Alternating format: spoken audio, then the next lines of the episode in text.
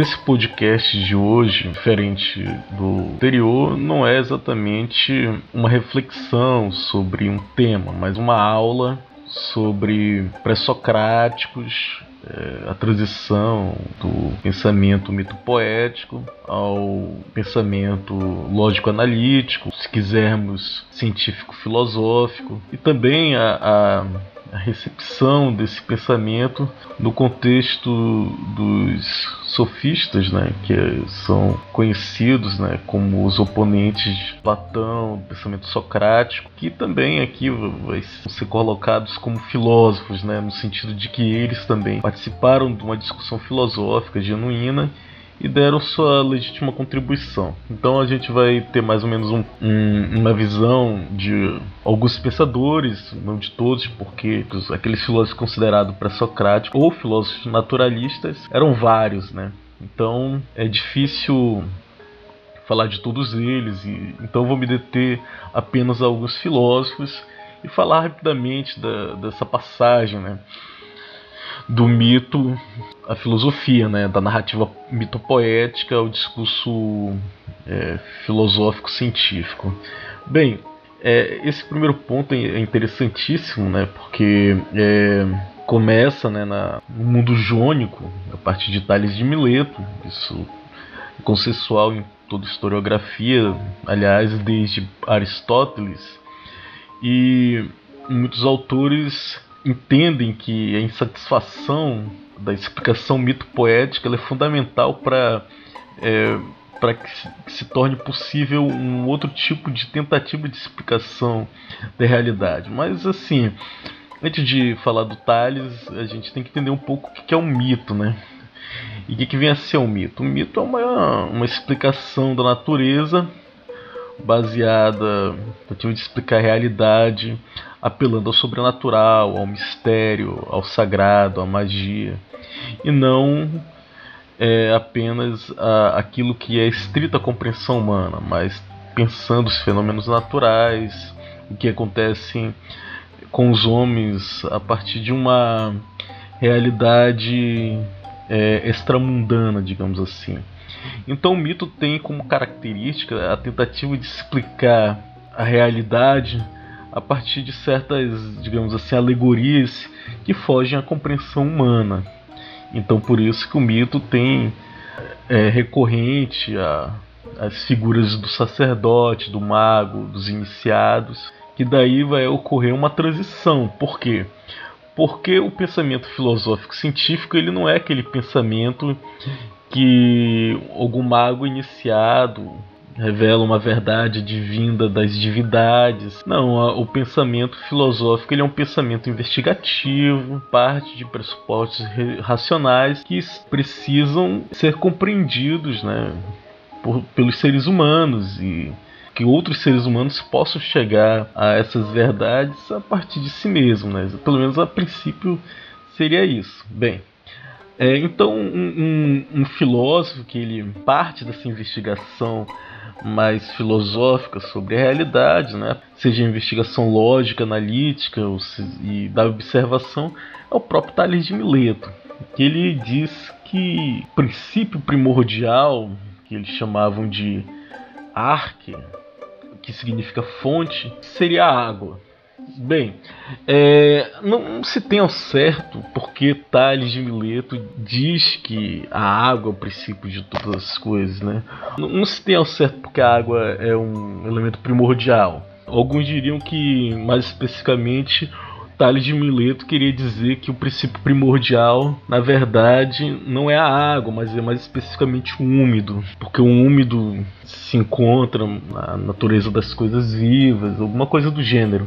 Bem, mas o caso é que muito certamente a gente diria que o Tales de Mileto estaria errado né, na afirmação de que tudo, todos os elementos que compõem a natureza seria água, né? É, mas de uma coisa Tales legou para a posteridade, que é exatamente a, a, ideia de que há um princípio primordial, né? E esse princípio primordial que é fundamental aqui para a gente entender a transição entre esse pensamento mito poético e o pensamento, o discurso filosófico conceitual. Bem, muitos podem enxergar essa transição, essa passagem ou até mesmo uma ruptura, mas não uma ruptura brusca, né? Porque se a gente fala de ruptura, a gente estaria dizendo que houve uma ruptura total, né, com o mito e a filosofia, e não é bem uma ruptura. É, mas o caso é que, por conta de muitas narrativas é, modernas, é, se viu que essa passagem de, da, da, do mito e da filosofia é um mito da própria filosofia, né? diria Viveiros de Castro. E isso carrega consigo mesmo os traços eurocêntricos do pensamento ocidental. Bem, é, a gente também poderia pensar por outro lado, né? Eu vejo que, é, de fato, todas as culturas, né, as diferentes culturas, seja hebraica, indiana, chinesa, etc., elas têm o seu próprio pensamento, é, e mas a gente tem que admitir que nessas culturas esses pensamentos tiveram também o seu vai e vem, as suas rupturas próprias e suas passagens e transições, assim como o pensamento ocidental, né? Então, a gente está analisando o pensamento no contexto da antiguidade grega, né? E a passagem entre o pensamento dos poetas gregos e os filósofos naturalistas. Então acho que, pelo menos nesse sentido, não vejo problema nenhum, né? Nessa abordagem falando da, da, da transição do pensamento filosófico, aliás, do pensamento mítico, poético ao filosófico, né? É, bem, é, voltemos ao caso aqui. Os pré-socráticos foram filósofos naturalistas, como eu já havia mencionado, e portanto voltava às suas investigações à busca né, da arque, que significa fonte, e isso produziu uma distinção uma explicação sobre o cosmos, né, que a gente pode chamar de cosmologia.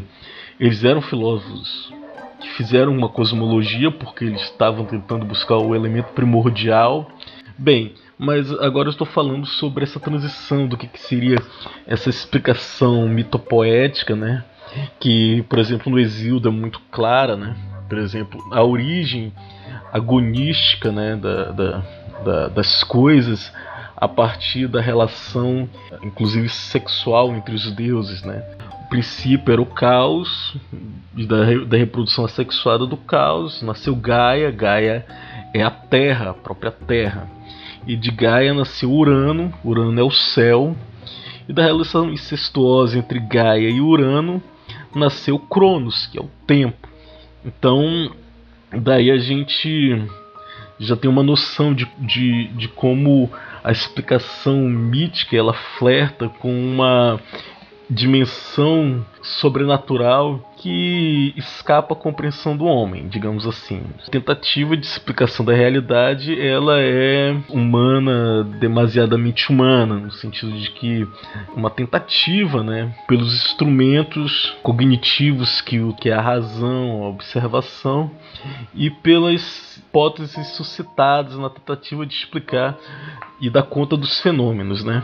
Bem, e mais adiante, parece que essa crítica ao, ao, ao, mito ela vai ficando mais profunda, né? Quando surge a figura do Xenófanes, né? Xenófanes é aquele filósofo que ele é, acredita num princípio, assim como o próprio o próprio Tales, né, que é um princípio uno e imutável, né? Esse princípio uno e imutável é, não poderia ser portanto, mais de um, e daí é, isso permite Xenófanes fazer objeções duras ao pensamento homérico, ao pensamento mitopoético, de pensar a natureza ela está sendo influenciada por deuses, né? Porque se existe um ser supremo, uma concepção divina do, do deste ser, ele deveria ser um.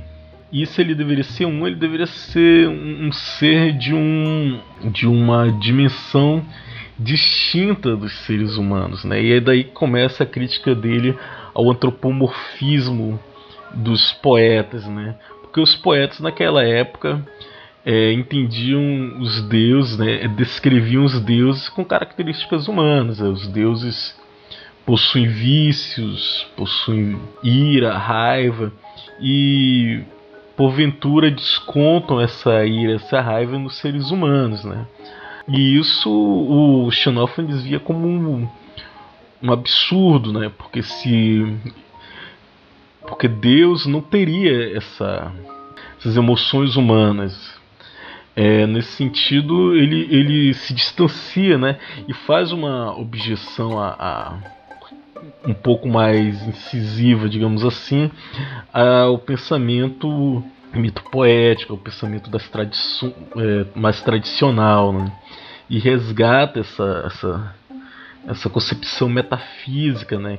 que é, subjaz ao pensamento cosmológico entre os pré-socráticos. Outro filósofo interessante para a gente considerar aqui é o Heráclito, né? Porque o Heráclito é aquele filósofo que apresenta o logos, né? Logos a gente às vezes traduz como razão, né? Ficou muito explícito a relação entre razão e logos. Mas logos, na verdade, significa discurso, né? Ou palavra, né? Mas é, o, Heráclito dizia que logos exatamente o discurso, diferente do mito, né? Que tem uma narrativa de caráter poético que recorre aos deuses e ao, ao mistério na descrição da realidade. É, o logos ele seria o, o caminho para descrever a realidade por meio da, do, de uma investigação mais analítica. O caso é que o diferente dos filósofos anteriores, né, o, o Heráclito acrescenta a questão da, da contradição né, como algo que engendra a própria realidade. A contradição aqui é explícita em, nos seus fragmentos, que eu irei citar alguns, que trata sobre como a realidade se processa a partir de polos contrários. Portanto, existe uma frase famosa do, do Heráclito que diz que tudo flui, que em grego quer dizer pantarrei. E ele diz também que nos mesmos rios entramos e não entramos, somos e não somos. É isso quer dizer que existe uma realidade que é transitória, que é a realidade do via ser, que a gente chama na filosofia de devir. Devir é afirmação da mudança, do movimento, e que as coisas estão é, nessa perpétua mudança, né? Portanto, Heráclito diz que o Logos é, é dia e noite, inverno, verão, guerra, paz, saciedade, fome, mas se alterna como fogo quando se mistura incensos e se domina segundo o gosto de cada um é interessante né, passagem, porque ele está realmente aqui reafirmando né, essa contrariedade do mundo. Né? E ele fala aqui que o princípio ordenador se alterna como fogo. Né?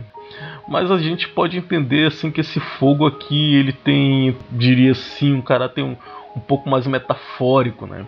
Porque ele está dizendo que o que, que se alterna é justamente a a contradição do mundo, né, entre polos contrários, dia e noite, inverno, verão, guerra e paz, e tudo isso seria como uma alternância que se dá no fogo, né? Então a, essa contrariedade do, do, do, Heráclito é justamente essa alternância, né, é, do mundo, né? Vamos lembrar que pouco restou do, daquilo que os filósofos pré-socráticos escreveram, né? A nós a gente só conhece alguns fragmentos, né? Mas além do Heráclito, né, dos Jônicos, né, eu adiantei falei do Xenófanes. Xenófanes é um filósofo eleata, né? E esses filósofos eleatas estavam preocupados, preocupados em afirmar a unidade de, de todas as coisas, né? Bem, eu, é, mas antes de eu falar do, do, do, dos Eleatas, eu irei primeiro falar um pouco dos princípios da lógica aristotélica.